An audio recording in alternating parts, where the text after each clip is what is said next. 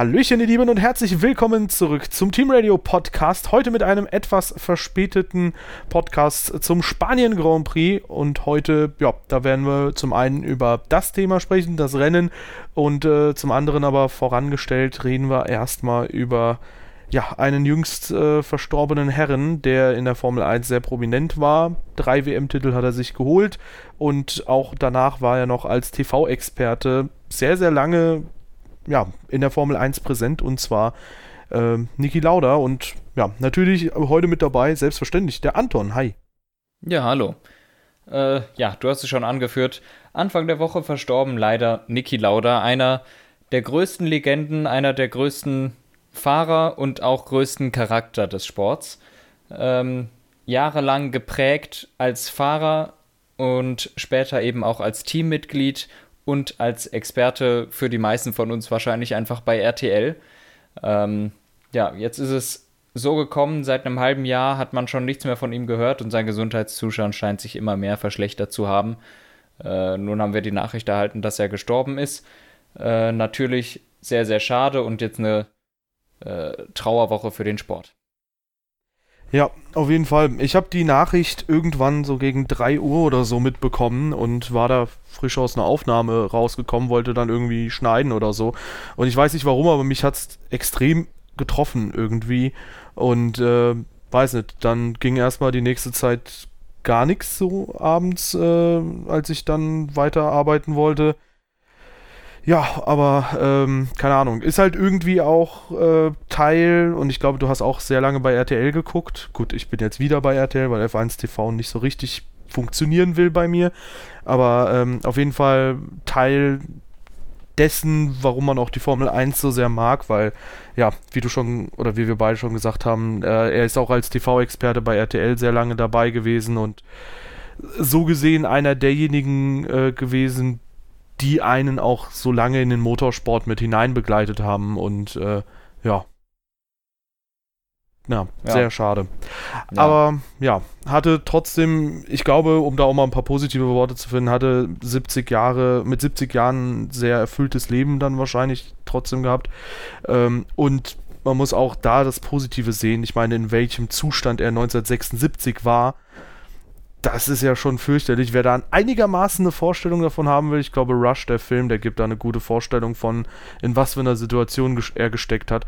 Und da muss man sagen, also zum einen, es kam überraschend, weil er ist ja so ein Kämpfer gewesen. Er hat ja auch sich immer sehr stark präsentiert, hat immer eine sehr starke Meinung vertreten, auch wenn ich nicht immer einer Meinung mit ihm war.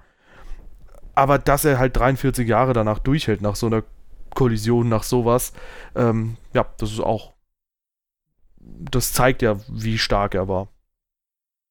Ja, ähm, ja, ich möchte das jetzt auch nicht ewig in die Länge ziehen. Ich meine, es ist jetzt, wie es ist. Wir sind alle getroffen und es ist jetzt schade für den Sport, aber ähm, wir werden jetzt nicht die ganze Folge mit dem, äh, ja. mit diesem traurigen Thema füllen wollen, sondern auch ein bisschen jetzt äh, wieder äh, eine andere Stimmung in diesen Podcast bringen. Genau. Ja, ähm, ist die Frage, ob wir so extrem viel glücklicher werden, denn äh, jetzt geht es um den Spanien Grand Prix und das war im Prinzip auch nur eine Trauervorstellung. Ähm, zumindest wenn man das aus Sicht von einer spannenden WM betrachtet, beziehungsweise auch aus der Sicht, dass man sich denkt, hey, ähm, manche Teams, die könnten da durchaus Upgrades bringen, womit sie nach vorne kommen. Einige sehr augenscheinliche Upgrades gab es zum Beispiel bei Ferrari, die hatten ja eine Shark Fin, die hatten auch, also eine andere Shark Fin jetzt mhm. ähm, ja, gebracht. Die hatten auch ein bisschen was am Heckflügel verändert und ich glaube, hier und da hat man überall im Detail Änderungen gehabt.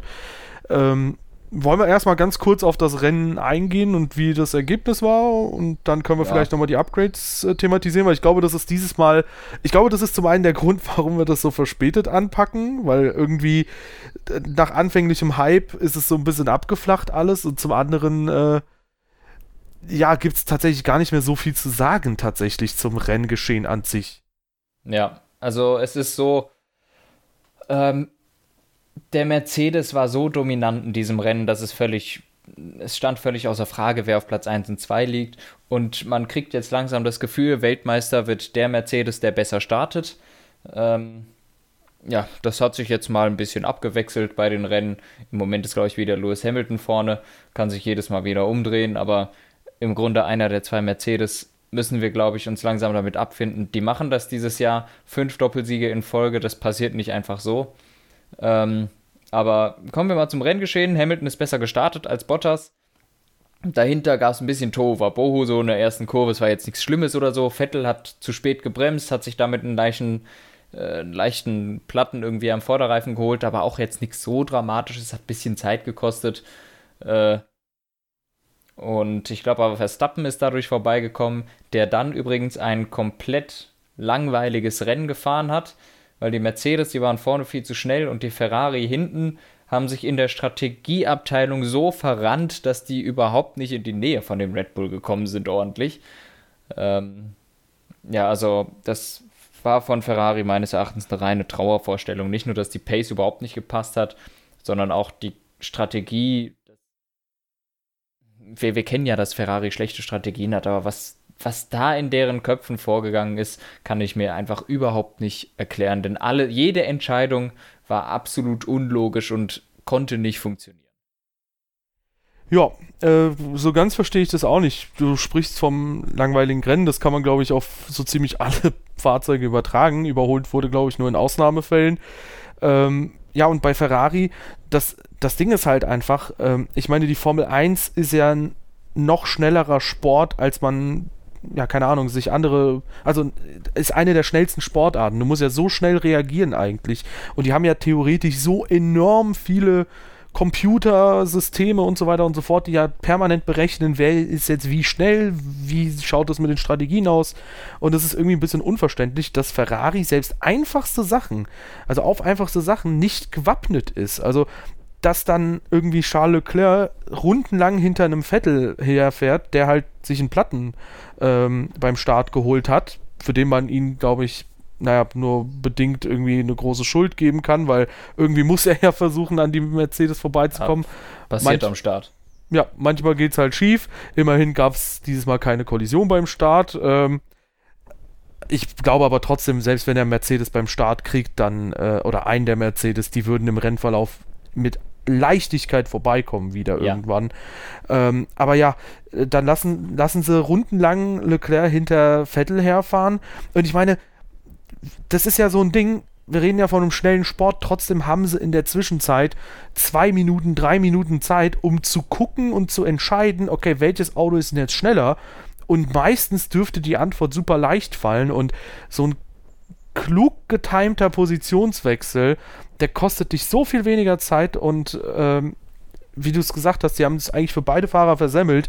Insofern, äh, man versteht auch gar nicht, was da überhaupt denn bitte entschieden wird bei Ferrari nee. oder auf Basis welcher Grundlage.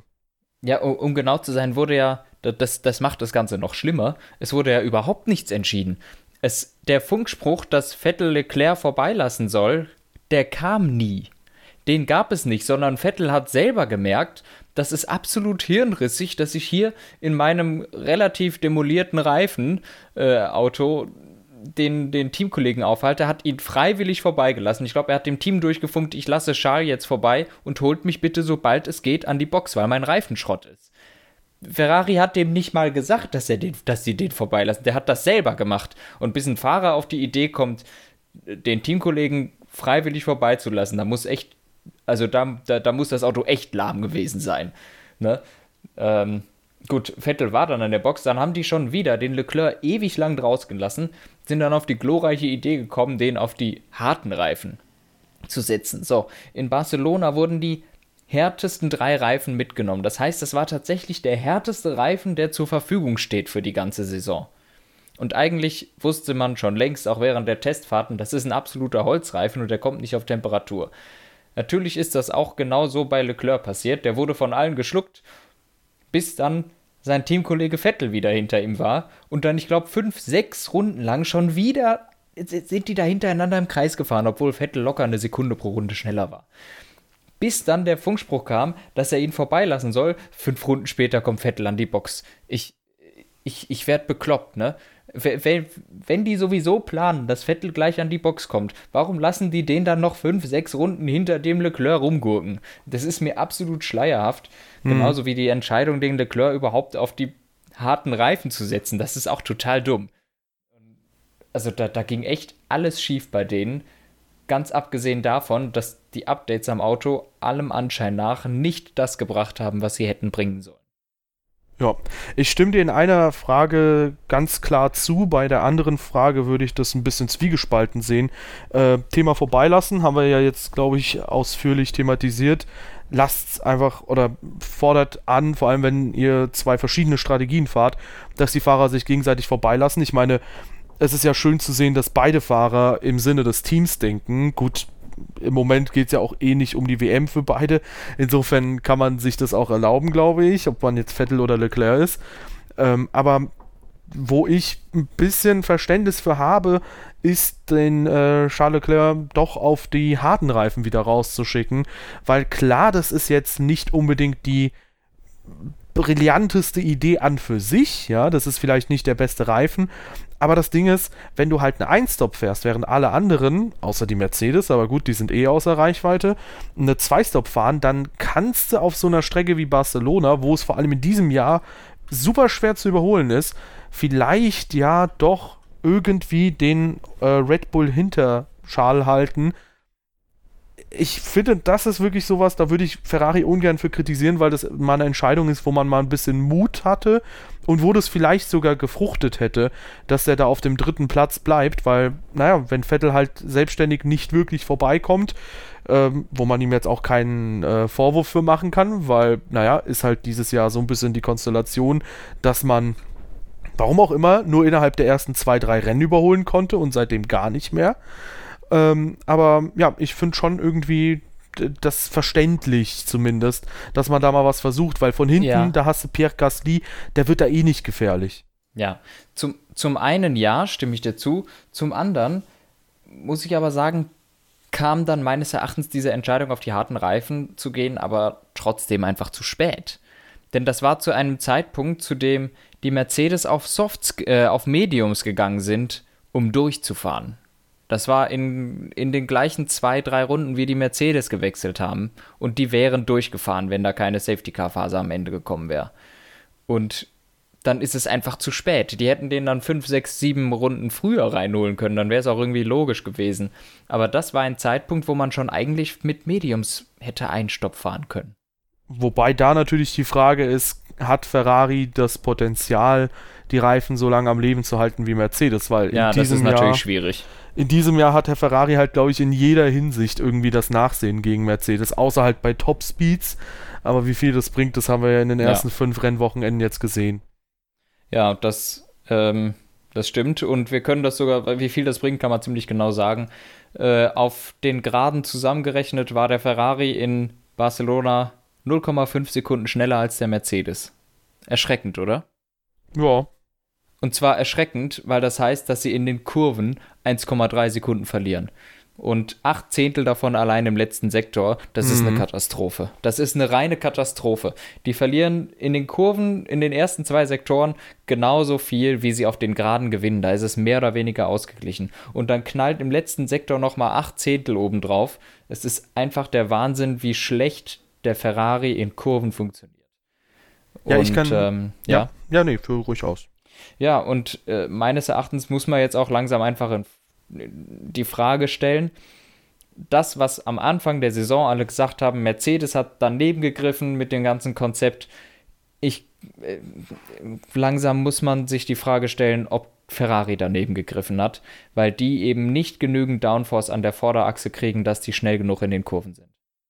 Ja, äh, bevor wir dazu äh, rübergehen, ich kann jedem nach diesem Podcast natürlich erst, aber empfehlen, auf dem offiziellen Formel 1 äh, YouTube-Kanal mal zu schauen, wie, also die Quali-Vergleichsrunde zu schauen zwischen Vettel und Bottas, wie der Ferrari, sobald es in den dritten Sektor geht, wirklich komplett absackt, weil das war wirklich. Das war eine Machtdemonstration und auch wenn der dritte ja. Sektor nicht hundertprozentig mit Monaco zu vergleichen ist, bin mal gespannt, ob Mercedes dann genauso dominant in Monaco auftreten wird, weil im Moment da ist, glaube ich, auch Red Bull weit entfernt von. Ja. Ein Punkt, Sie den ich auch noch, ja? Ja, Wenn ich würde sagen, sicher nicht ganz so dominant wie jetzt hier in Spanien, weil alle ein bisschen mehr Downforce fahren werden in äh, Monaco, aber die Angststrecke von Mercedes ist Monaco lange nicht mehr. Und ich glaube, mit dem, was wir jetzt die letzten Rennen gesehen haben, ist Mercedes, ist äh, Monaco das Gegenteil der Angststrecke von Mercedes. Ich glaube, äh, die werden da auch davon fahren, aber viel schlimmer für Ferrari, die werden definitiv, ich gehe davon aus, die sind von der Pace her hinter Red Bull. Ja, würde ich auch vermuten, weil wir haben es ja schon festgestellt, Ferrari hat im Moment den Vorteil auf äh, ja, geraden, da wo es wirklich lange geradeaus geht. Und wenn man sich das mal für den Rest der Saison betrachtet, dann würde ich sagen, bringt es vielleicht in Österreich und in Monza was. Selbst in Belgien würde ich sagen, da bleibt ein Ferrari vorne, wenn er den Start gewinnt oder nach der Camel Straight halt vorne ist.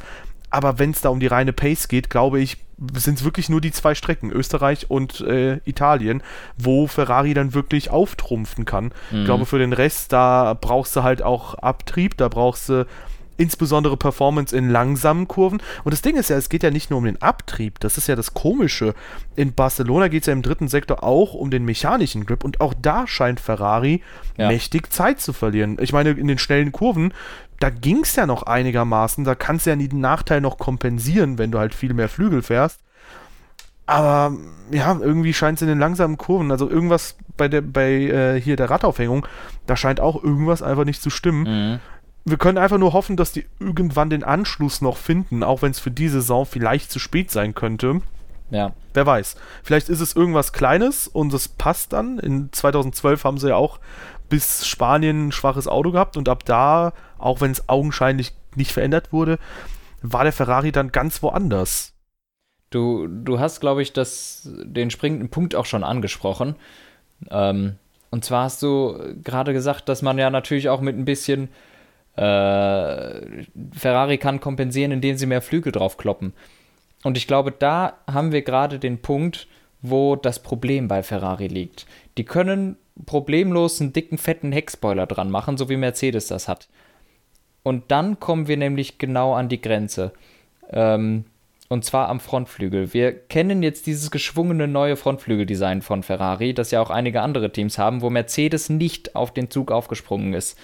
Äh, Mercedes hat gesagt, sie glauben, dass sie dadurch zu viel äh, Abtrieb an der Vorderachse verlieren und sie wissen nicht, wie Ferrari sich diesen Abtrieb wiederholen kann. Es sieht im Moment danach aus, dass Ferrari sich diesen Abtrieb schlichtweg nicht wiederholen kann. Dass, dass man sich da geirrt hat. Und wenn Ferrari jetzt ganz viele Heckflügel fährt, aber die sind vorne schon am Anschlag, dann stimmt die Balance des Autos nicht mehr. Das heißt, die müssen, damit die Balance stimmt, hinten wieder weniger fahren. Das heißt, die, die fahren immer weniger Downforce, was natürlich bewirkt, weshalb die auf den Geraden so schnell sind und den Kurven verlieren. Weil die kommen, die kommen mit der Nase einfach nicht schneller um die Kurve und wenn sie einen Heckflügel dran pappen, dann kommen sie immer noch nicht schneller mit der Nase um die Kurve. Dafür sind sie auf den Geraden noch langsamer. Herzlichen Glückwunsch. Und somit habe ich so langsam das Gefühl, dass das Auto und das Gesamtkonzept des Autos einfach nicht reif für eine WM ist und auch nicht um den WM-Titel mitfahren kann.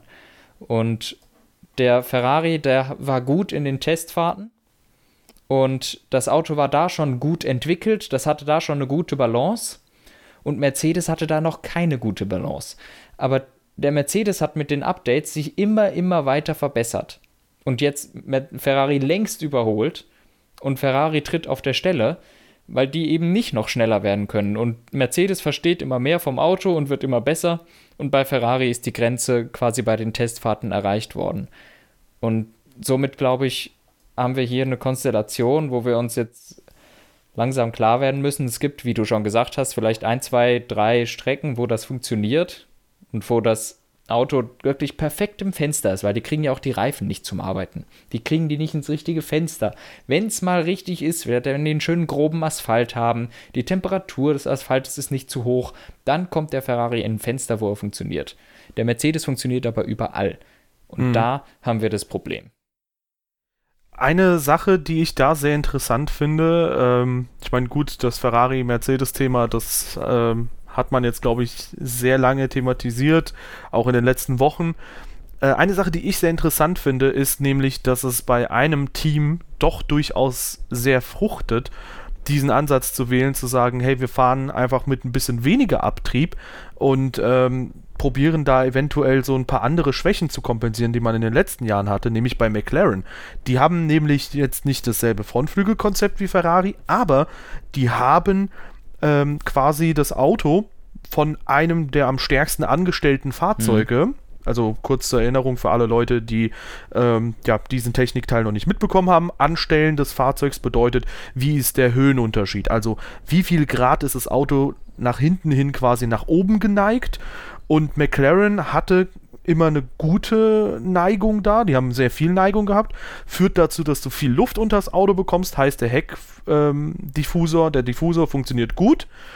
Und jetzt hat McLaren das Auto fast komplett zu einer flachen Flunder gemacht, womit sie hinten zwar Downforce aufgeben, aber extrem viel mehr Topspeed erreichen können. Und bis jetzt funktioniert es ja sehr gut, weil klar, die Ergebnisse hier und da sind vielleicht ein bisschen glücklich gegen Haas oder so, aber sie sind best of the rest und das Entscheidendste ist, sie sind klar vor dem Renault Werksteam. Und das haben sie vielleicht genau dadurch sich halt erkämpft. Und es ist halt ein bisschen komisch einfach zu sehen, hey, bei den einen funktioniert es, bei den anderen halt nicht. Ja. Ja, McLaren definitiv äh, der Gewinner der Saison bis jetzt. Äh, die haben vom zweitschlechtesten Auto letztes Jahr sich jetzt eigentlich echt gut weiterentwickelt und das geht alles jetzt in eine richtige Richtung. Die haben einen neuen Ansatz, die haben wirklich einen frischen Start, wie du gesagt hast und mal das Konzept umgeworfen und das funktioniert. Die haben wie, zwar ein ähnliches Frontflügelkonzept wie Ferrari, ähm, aber doch nicht ganz so aggressiv. Also die können schon, glaube ich, wahrscheinlich mehr vorne drauf packen. Aber an sich muss man sagen, McLaren, das geht in eine richtige Richtung und sie sind besser als Renault. Ja. Und das äh, soll schon was heißen. Das wird Renault jetzt bestimmt nicht schmecken. Jetzt haben sie endlich den, jetzt sind sie endlich den losgeworden, der immer schneller war als sie selber, und zwar Red Bull. Jetzt plötzlich das andere Kundenteam besser. Na Glückwunsch. Ja, das ist schon ein bisschen unschön wahrscheinlich für die Jungs dort. Ja, also mm, für McLaren kann es einen natürlich dann nur freuen und ich glaube, dass das auch langfristig einfach bergauf gehen wird, weil jetzt haben sie sich auch personaltechnisch ein bisschen weiterentwickelt. Andreas Seidel geholt, der mit Porsche ja sehr viele Erfolge gefeiert hat. Dreimal in Folge, glaube ich, die 24 Stunden von Le Mans gewonnen hat. Ähm, mit dem 919 Hybrid. Also, ähm, gut, nicht als Fahrer logischerweise, aber ähm, ja, da gucken wir mal, was bei McLaren noch nachkommt. Gab noch so ein, zwei kleine Szenen, auf die man vielleicht eingehen kann. Ähm, nämlich direkt nach dem Safety Car Restart. Da gab es ein bisschen was zwischen den beiden Haars. Magst du vielleicht mhm. das Ganze thematisieren?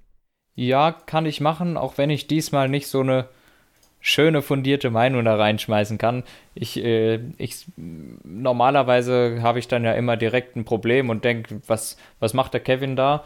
Aber ehrlich gesagt, ja, war vielleicht ein bisschen optimistisch, aber dann lenkt Grosjean auch halt einfach rein, wenn der Magnussen schon vorne ist. Äh, ja, schwierig. Und danach hat Grosjean zehnmal die Arschkarte gezogen, der ist eine andere Strecke gefahren als die anderen. ja. Ja, also ich habe es auch nicht ganz verstanden, warum er sich dann nicht einfach innen verteidigt. Ähm, wenn schon nicht gegen Magnussen, dann auch gegen die anderen Piloten wenigstens, weil offensichtlich kann man da halt gut auf der Innenbahn dann überholen und äh, außenrum halt eben nicht so gut verteidigen, mhm. beziehungsweise lassen sich die einen dann einfach nach außen tragen und äh, du bist dann der Leidtragende. Und wenn Magnussen das macht und die anderen sehen, dass die da hinterherfahren, ja, dann machen die das äh, dem halt auch gleich. Da haben sie sich ein bisschen um mehr Punkte gebracht, äh, die das Team hätte erzielen können. Ja. Aber äh, ja, selbst schuld könnte man da halt in dem Fall auch sagen ähm, dann könnte man halt ein bisschen weiter innen verteidigen. Ja. Aber der Auslöser für die Safety-Car-Phase, ähm, das war ja dann in dem Fall Landon Norris und ähm, ja. Lance, Lance Stroll? Genau, Lance Stroll. Ich okay. dachte schon, ich dachte, äh, Lando und Lance so ähnlich dran. Da dachte ich, okay, äh, ich habe den Lan schon drin. Wer war denn da noch dabei? Ja, die beiden äh, hat sich da auch gern. Das war auch in der ersten Schikane Allerdings dann in der Linkskurve erst, also in Kurve 2. Ja. Lando Norris war da ein bisschen weiter hinten, hatte allerdings die Nase, oder ich glaube, hatte doch schon einen beträchtlichen Teil des Autos neben Lance Stroll. war da weiter links und ja, dann wollte Lance Stroll keinen Platz mehr lassen und dann hat es gekracht. Wie würdest du das sehen? Ja, keine Ahnung. Ich finde es ein bisschen optimistisch von Norris da zu versuchen, außen zu bleiben und dann die Innenlinie zu kriegen. Das klappt für gewöhnlich nicht. Äh, ja, wer, Moment, er hätte immer die Außenlinie gehabt. Hm? Äh, meinst du jetzt in Kurve, also nach Ach Kurve, Gott, jetzt. Er war, er war immer außen na, danach. Er, er ist innen geblieben. Jetzt verwechsel ich die zwei, kann das sein? So. Lando Warum Norris heißen die denn gleich? Wollen wir nur noch die Nachnamen nehmen, bitte? Okay, äh, machen wir. Sehr gut. Ach ja. Ja, keine Ahnung. An Norris Stelle wäre ich da nicht reingegangen. Das ist, das, das ist aussichtslos. Ja. Das ist zu, zu jedem Zeitpunkt zu 100 Prozent ist klar, dass Lance Stroll, nein, dass Stroll die Ideallinie weiterfahren wird. Ja. Stroll verteidigt innen und wird die Ideallinie danach aufgreifen. Und wenn der versucht da, wenn Norris versucht daneben zu bleiben, dann klappt das nicht. Weil ja, vor allem, der wird ja. definitiv zumachen. Der Stroll macht auf jeden Fall zu. Deshalb, also, keine Ahnung, es, es ist ein Rennunfall, aber ich hätte es an Norris Stelle, an Norris Stelle wäre ich da nicht reingegangen. Ja, aber selbst wenn äh, Lance Stroll ihm da den Platz lässt, in Kurve 3 kann sich der Racing Point ja so weit raustragen lassen, wie er will. Und da könnte äh, Lando Norris halt einfach nichts mehr dagegen stemmen. Und ja, im Endeffekt, ähm, weiß ich nicht, das war schon eine etwas hoffnungslose Position. Theoretisch könnte man sagen, ja, er hatte doch einen wesentlichen Bestandteil des Autos neben Strolls Fahrzeug gebracht, der Lando Norris dann aber andererseits, ja, aus der Position heraus kannst du halt nichts machen. Das ist halt, also so viel Rennintelligenz, wie er bis jetzt bewiesen hat und so gut er bis jetzt unterwegs war, ich glaube, das war so eine Situation, wo er einfach ein bisschen übermotiviert war und oder halt vielleicht ein bisschen was versucht hat, gewagt hat. Vielleicht war er da außerhalb der Punkte noch, weiß ich gerade nicht genau. Aber ja, weiß nicht, das kann man ja mal versuchen und hey, er ist in seinem Rookie-Jahr, ich glaube, bis jetzt ist er extrem gut gefahren ja. in der Saison. Ja, ja, ist schon okay. Ja. Ist halt jung, passiert. Das Leben ist hart. Ja, einen Fahrer möchte ich aber extrem positiv hervorheben, nämlich Danny Quiert. Der ist schnell gewesen, hat gute Manöver gezeigt und am Ende des Tages, ja, saumäßig stark gefahren und damit den neunten Platz geholt. Und erstmals hatte ich so ein bisschen das Gefühl, sich auch klar von Albon absetzen können. Mhm. Jawohl, Punkte, ich habe den im Fantasy-Team. oh Gott. Äh, ja, äh, Quert war, war, war mal gut. Ja. Vor, vor, allem, warum hast du Danny Quert im Fantasy? Ach, egal. Boah, weil ich dachte, der ist krass. Er war dann weniger krass, als, als, als ich wollte, so in den ersten Rennen. Okay. Ja, gut, äh, kann Schwierig. passieren. Ja, ähm, jo, aber insgesamt dann äh, ein bisschen Mittelfeld-Action dann doch dabei gewesen nach dem Safety-Car-Restart was das Rennen ein bisschen hat aufleben lassen. Leider war das so etwa die Zeit, wo ich ähm, das Rennen nicht mehr mitverfolgen Eingeschlafen konnte. bist? Achso. Nee, mit, nicht mehr mitverfolgen konnte. Könnte man auch eigentlich interpretieren als eingeschlafen, aber ist nicht passiert. Ähm, aber ja, ähm, gut, danach habe ich nochmal nachgeholt. War ganz nett, aber mhm. weiß ich nicht, so ein bisschen die Kernprobleme, die man 2018 hier und da schon mal gesehen hat, wenn halt alles mal planmäßig bei allen Teams läuft, die bestehen halt jetzt noch dass es halt hin und wieder zu Prozessionsfahrten kommen kann. Ja. Einen haben wir noch nicht angesprochen. Herr Gasly ist ein bisschen von den von den langsamen, von den ganz langsamen so auferstanden. Ich würde sagen, das war jetzt mal so ein Lichtblick. Ja. Und äh, ja, natürlich immer noch nicht auf Pace von Verstappen gewesen, aber er war jetzt, glaube ich, keine halbe Minute mehr weg am Ende des Rennens. Ja, gut, da geht jetzt auch in die. Ja, aber ich glaube auch so. Ich habe das schon mit eingerechnet. Es geht voran bei Gasly auch jetzt langsam. Ja, ja, ich würde trotzdem in Frage stellen, ob er da nochmal an Verstappen rankommen kann. Ich glaube, das ist da doch schon ein bisschen, bisschen nee. ein fahrerischer Unterschied. Ja, und ich habe auch einen guten Kommentar gelesen, dass äh, Red Bull sich jetzt wahrscheinlich sehr ärgern wird, dass man eben Ricardo hat gehen lassen, weil wenn man sich mal denkt, hey, Ricardo und Verstappen, die sind ja etwa auf einem Niveau. wenn die beiden jetzt unterwegs sind, ich kann mir schon gut vorstellen, die hätten da einige fünfte Plätze auch schon mit nach Hause gebracht oder vielleicht sogar vierte Plätze. Beide Fahrer wären vor Ferrari. Das könnte durchaus sein. Also ich möchte es nicht als gesetzt sehen, aber ich kann mir schon vorstellen, dass beide Fahrer immer wieder die Ferrari besiegen. Verstappen macht's häufig. Also gut, ist halt die Frage, wie dann Ricardo mit dem Auto klargekommen wäre und so weiter und so fort. Aber allgemein, äh, ja, kann ich mir schon vorstellen, die wären da in der KWM zweifelsohne vor Ferrari. Ja. Jetzt haben sie 34 Punkte Rückstand. Was auch nicht viel. Ja, aber schon einiges. Ich sag mal, da kann Ferrari sich wenigstens, selbst wenn beide mal ausfallen sollten, ein, zwei Rennen Verschnaufpause geben, wenn vorne die beiden Mercedes so oder so die Doppelsiege holen und man höchstens P3 und P4, also 27 Punkte holen kann. Mhm. Also ich, ich finde, äh, in Anbetracht dessen, dass Gasly in den ersten Rennen wirklich, besonders im ersten Rennen ja vollkommen off the pace war und überhaupt nicht mithalten konnte, sind 34 Punkte noch relativ human. Und ich glaube, jetzt in Spanien haben sie erstmalig sogar mehr Punkte geholt als Ferrari. Ja. Ja, gut, aber wie gesagt, mit Ricardo, da hätten ja. sie, glaube ich, in jedem Rennen eigentlich äh, etwa ausgleichen können oder vielleicht sogar mehr holen können. Aber jo, ähm, gucken wir mal. Gut, in Baku hatten sie außerdem noch einen Ausfall, das hatte Ferrari bis jetzt auch noch nicht. Mhm. Gut, okay, da muss man Bahrain. Ja, okay. Äh, kommen wir nicht ins Hätte wäre wenn. Also, Bahrain, da hatte Charles Leclerc 10 Punkte durch Technik, Technik verloren. In Baku war es Gasly, der da mindestens 8 Punkte mhm. hat liegen lassen begeben ja. wir uns da gar nicht ins Gebiet. Springen wir vielleicht mal trotzdem in die technischen äh, Aspekte und gucken uns mal die Upgrades an, die die Teams gebracht hatten zu Spanien. Äh, teilweise bringen sie auch noch mal ein bisschen was zu Monaco. Da haben man jetzt mhm. auch schon die ersten Bilder gesehen. Da hatte Red Bull zum Beispiel ähm, am Unterboden noch so ein paar Slots zusätzlich drin. Mercedes hat ein bisschen anderen Heckflügel noch ähm, und so weiter und so fort. Also einiges ähm, ist da schon unterschiedlich. Ja. Aber ja, ich glaube, Spanien bei, ist ausschlaggebender ja. für die Saison. Bitte sehr. Genau, also bei Mercedes war es jetzt, glaube ich, hauptsächlich, die haben, sieht nach wenig aus, ist aber bestimmt viel am Frontflügel. Die zweitoberste, den, den zweitobersten Flap haben sie deutlich vergrößert. Ähm, also der ist, der ist viel breiter geworden, viel dicker geworden und hat so an, an den Seiten Richtung innen zeigend noch einen Slot bekommen. Also der, da ist noch ein Fächer mehr.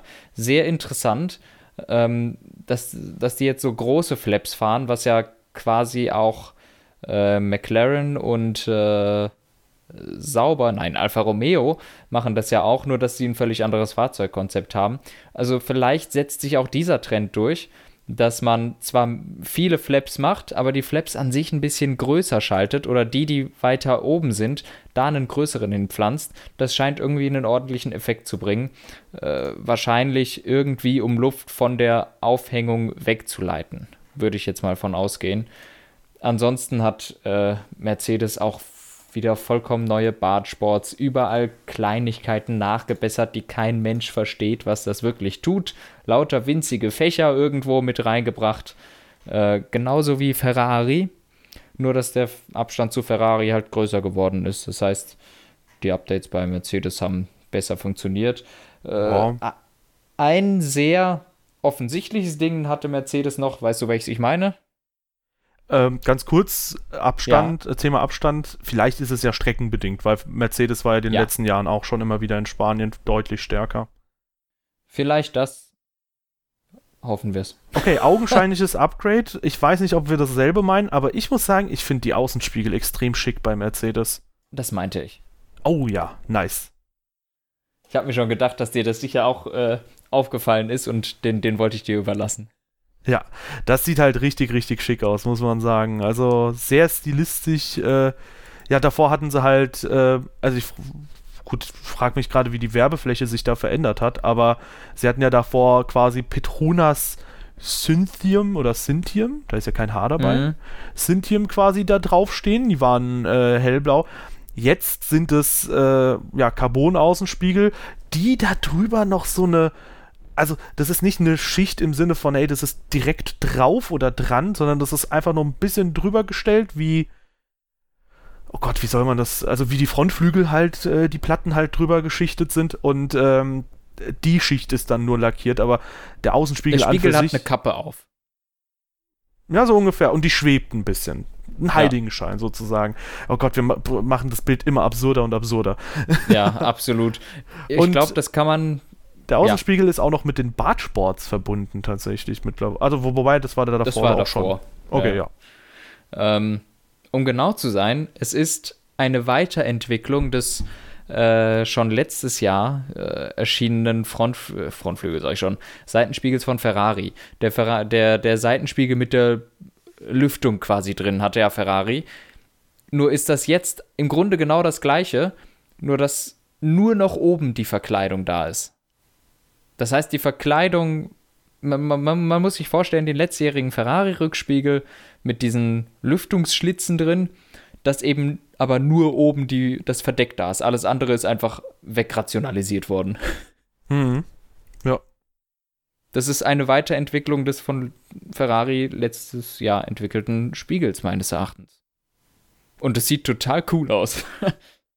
ja, sieht auf jeden Fall sehr cool aus ja, ansonsten, gut, man muss es immer so ein bisschen auch streckenbedingt sehen. Insofern ganz kann man auch nicht absehen, wo sich jetzt verschiedene Teams hinentwickelt haben. Mhm. Zum Beispiel lief es bei Haas jetzt halt deutlich besser, wobei man da halt vermuten kann, dass die, die Reifen halt mal wieder besser auf Temperatur bekommen haben, weil in ich glaube, bei Rhein war es, da waren sie ja auch auf Red Bull Pace, was das Qualifying anging und im Rennen sind sie dann komplett abgesackt. Also das zeigt ja auch, das Auto kann durchaus sehr gut funktionieren und mhm. nur weil sie jetzt mal äh, quasi Best of the Rest waren, heißt es nicht, dass sie jetzt quasi durch die Upgrades die Pace gefunden haben, sondern vielleicht einfach das Reifenfenster oder so getroffen haben. Ich glaube, da ist halt das Qualifying immer wieder ein guter Gradmesser zu.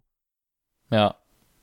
Ja, das stimmt. Äh, ansonsten kann man noch sagen, McLaren hat auch viel gebracht, wieder viel an den Bartsports rumexperimentiert. Kann man jetzt schlecht einschätzen, wie, inwiefern sich das ausgewirkt hat. Ich finde das bei den vorderen Teams deutlich einfacher.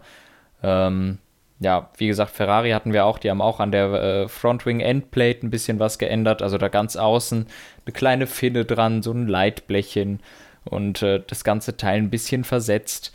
Mhm. Ferrari wirklich mit vielen Kleinheiten und äh, vor allem aber einem neuen Heckflügel, wo, wo auch lauter neue Finnen dran sind, ein neuer Heckflügel dabei. Ähm, also die haben auch ordentlich Gas gegeben. Äh, ja, hatten wir ja eben schon gesagt, Rückstand ist trotzdem größer geworden. Äh, hast du schon gesehen, was für Monaco neu ist? Das habe ich mir noch nicht angeguckt. Ja, ich habe halt äh, so ein paar vereinzelte Teile hier und da gesehen. Ähm, der Red Bull zum Beispiel, wenn man sich da mal an die Nase erinnert, der hat ja immer so eine Staubsaugernase quasi gehabt, ähm, beziehungsweise halt eine offene Nase, wo halt Luft durchgeführt wird. Das ist jetzt für Monaco ähm, nicht mehr vorhanden. Die Nase sieht aus wie, ich glaube, 2016 oder 17 war sie so. Tatsächlich. Ja, also. Tja, warum? Vielleicht ist es was Monaco-spezifisches vielleicht ist es etwas, was, keine Ahnung, den Luftwiderstand oder so reduziert, wo man sagt, ja, braucht man nicht unbedingt in Monaco. Vielleicht aber ja. haben sie das Fahrzeugkonzept allgemein mal so ein bisschen wieder angepasst. Ein, also Luftwiderstand reduzierend ist der Staubsauger durchaus. Also ich glaube, deine These könnte sehr gut zutreffen. Ja. Ja, und ähm, gut, bei einigen Sachen, da sieht man auch Sachen, wo durchaus ja, äh, eigentlich sind ja die T-Wings dazu da auch Luftwiderstand zu reduzieren, wobei, wenn ich sie sehe, wie sie bei Force India oder Racing Point, sorry, ähm, angebracht sind, da könnte es sein, dass sie vielleicht sogar ein bisschen mehr Abtrieb bringen sollen. Ähm, ja, die haben jetzt auch da zusätzlich, also die hatten ja letztes Jahr teilweise richtig, nee, vorletztes Jahr, mega verrückte T-Wing-Konstellationen gehabt. Jetzt haben sie auch halt diesen niedrigen T-Wing super mhm. erweitert für Monaco. Ja, ansonsten, gut, ich glaube, dass die halt alle Max Flügel fahren, das ist ja auch sehr gesetzt. Ja. Also, ich glaube, für Monaco, da haben alle immer so ein bisschen was zusätzlich noch parat, aber das Ding ist halt bei Monaco, da kannst du halt nie so klar sagen, hey, ähm, das wird jetzt quasi so ein bisschen auch zukunftsweisend sein, weil ich glaube, dass halt viele Sachen speziell ja. für Monaco zugeschnitten sind. Ja, da hast du recht. Äh, meistens fahren die mit in Monaco und Singapur und Monza doch mit völlig anderen Autos als auf den meisten anderen Strecken.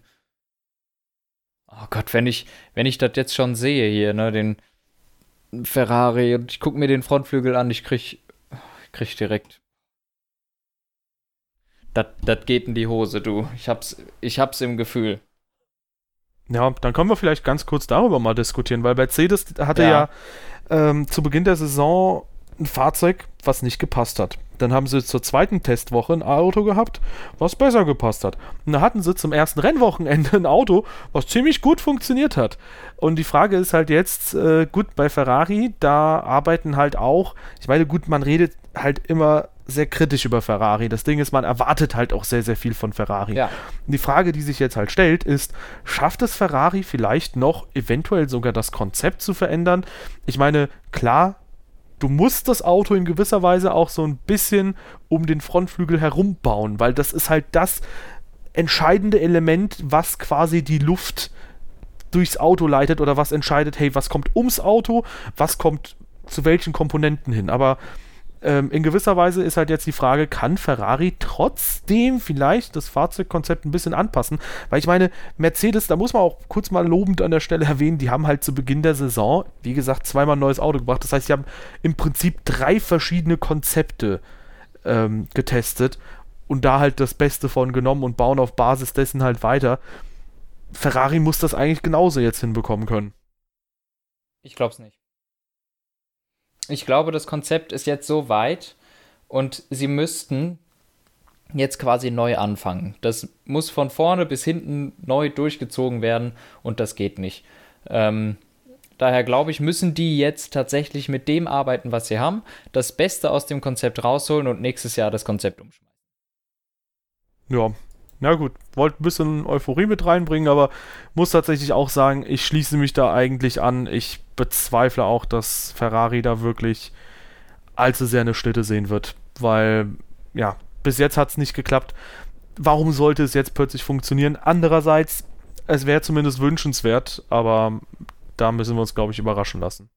Ja, ich habe noch bis Baku gedacht, das wird was, aber Spanien wo, wo sie die Testfahrten so dominiert haben, waren die jetzt so schlecht, da habe ich mir gedacht, ja, moin, das, äh, der Zug ist abgefahren. Mhm.